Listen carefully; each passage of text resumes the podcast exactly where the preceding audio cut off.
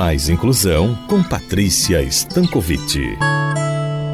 Olá, pessoal! Nossa conversa de hoje será sobre o esporte e a sua potencialidade para promover a inclusão. Quando falamos em esportes, vale lembrar que eles surgiram há muitos séculos e com um objetivo estritamente funcional, ligado a alguma atividade laboral. Ou seja, a atividade esportiva estava ligada ao exercício de uma função destinada ao trabalho.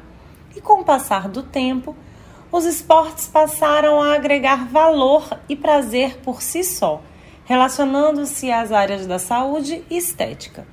Nos tempos atuais, sabemos dos benefícios físicos e mentais promovidos pela prática de uma atividade esportiva em relação às pessoas com deficiência. Bem, a prática de um esporte pode auxiliar na socialização e na melhora da autoestima, na confiança, na cognição e aprendizagem, além de outros ganhos em relação à saúde física e mental. Assim, iremos iniciar uma série apresentando a educação física como uma ferramenta para a inclusão de crianças com deficiência nas escolas de ensino regular. Quem vai estar conosco em alguns episódios trazendo informações sobre esse tema tão importante é a minha irmã, Tânia Stankovic. Tânia é professora de educação física com bacharelado e licenciatura, é educadora Waldorf com especialização na área da saúde e educação. E em 2021 recebeu o prêmio Qualidade Profissional em Aracaju, Sergipe. Então, pessoal, vamos ouvi-la. Oi, pessoal. É uma honra e alegria estar aqui no quadro Mais Inclusão, a convite da Patrícia, para falar para vocês sobre um tema importante e necessário no desenvolvimento integral de crianças e jovens com deficiência, que é a educação física inclusiva.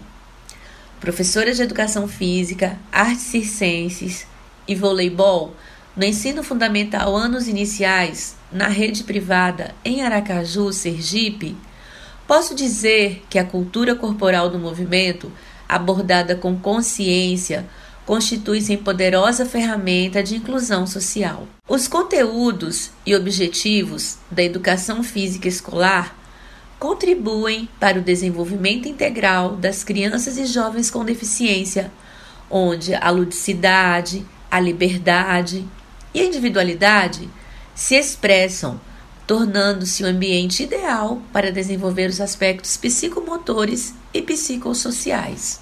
Como educadora Waldorf, que busca uma educação física com sentido e preza pelo desenvolvimento saudável do ser humano, encerro com este verso de Rudolf Steiner, criador da pedagogia Waldorf.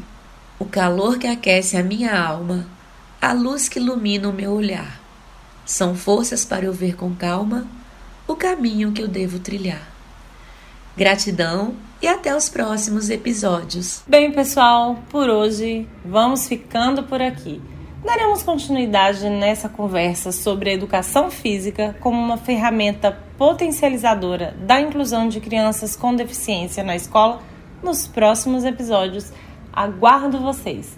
Até lá! Eu sou Patrícia Stankovic, psicóloga e psicanalista para a Rádio CBN Maceió.